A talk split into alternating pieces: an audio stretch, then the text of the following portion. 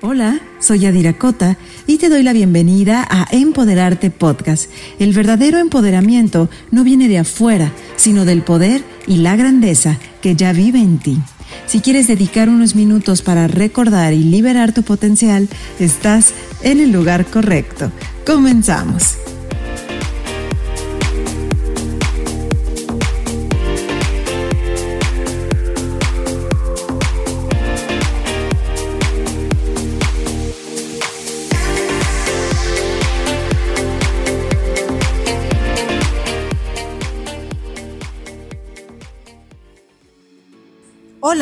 Bienvenidos a un episodio más de Empoderarte Podcast, el lugar en el que tienes que estar si quieres impulsarte a crear la vida y el negocio que quieres. Mi nombre es Yadira Cota y soy tu host. ¿Cuándo dirás que no para decirte sí? ¿Cuándo tomarás una pausa para ver tu serie favorita, para leer tu libro, para darte tiempo para orar, para meditar o para caminar en calma? ¿Cuándo vas a dejar de complacer a todos y te escucharás realmente a ti? ¿Cuándo compraste la idea de que debía ser una super mujer que lo podía hacer todo, todo el tiempo? ¿Desde cuándo estuvo bien dejar de comer a tus horas? ¿Cuándo se normalizó el cansancio crónico? ¿Cuánto es suficiente? ¿Cómo pausar? ¿Cómo hacerlo sin culpa? No sé, si estoy escribiendo esto como mi propia terapia o porque en realidad cada vez escucho más de esto y de todas las creencias que se esconden detrás del debería estar haciendo, debería ser. Con el tiempo he aprendido que el principio no es hacer, tener, ser, sino al revés. Ser para después hacer, para después tener. Y hay algunas preguntas que a mí me han servido en el camino y espero que te sean de utilidad. ¿Qué tal si redefines lo que para ti es el éxito? ¿Qué tal si pones límites a lo que no te hace bien?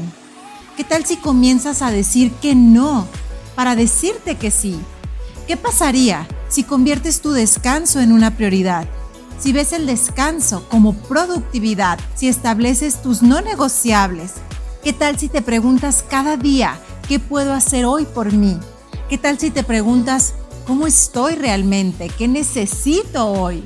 Si dejas de esperar el reconocimiento externo y comienzas a validarte tú, ¿qué tal si liberas todos los juicios y los puntos de vista sobre lo que crees que deberías estar haciendo para ser merecedora y tan solo buscas ser un poco más grande de lo que fuiste ayer, como sea que eso se vea para ti?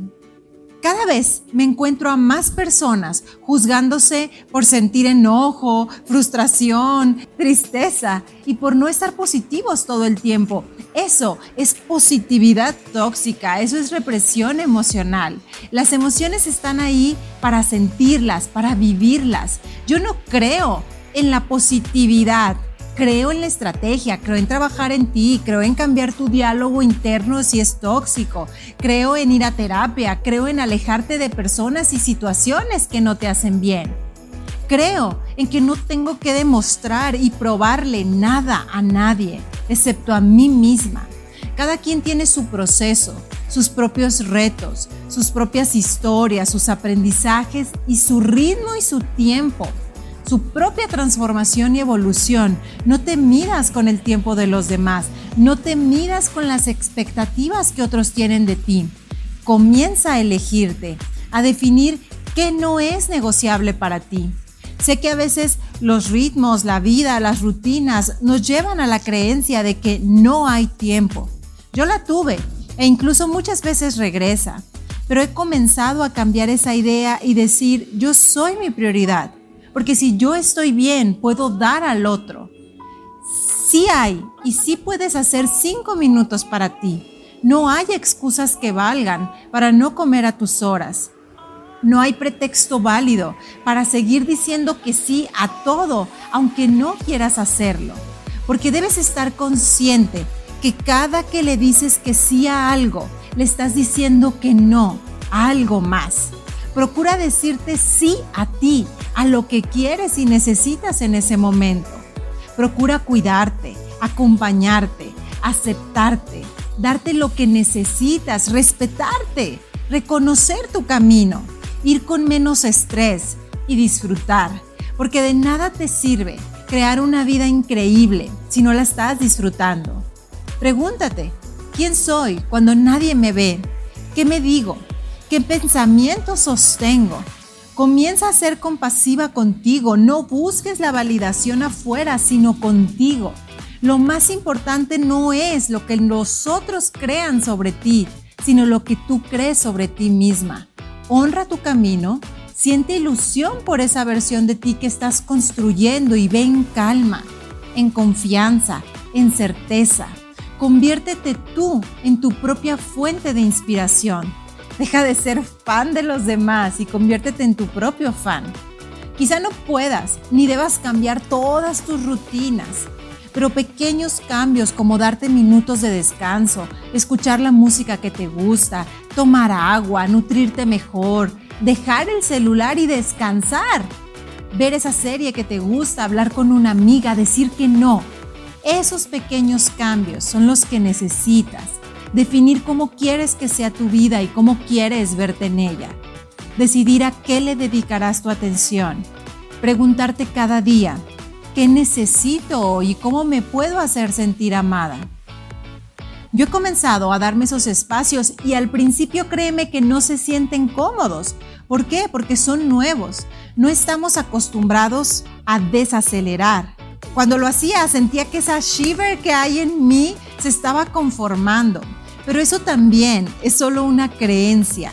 No he dejado de ser y construir esa versión de mí que ahora se siente bien al final del día.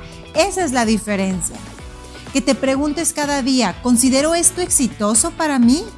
¿Qué se siente como éxito para ti? No siempre es hacer más, ser más, tener más. Define qué es para ti y cuestiónate cuál es el área en la que estás experimentando un burnout y qué límites puedes comenzar a establecer.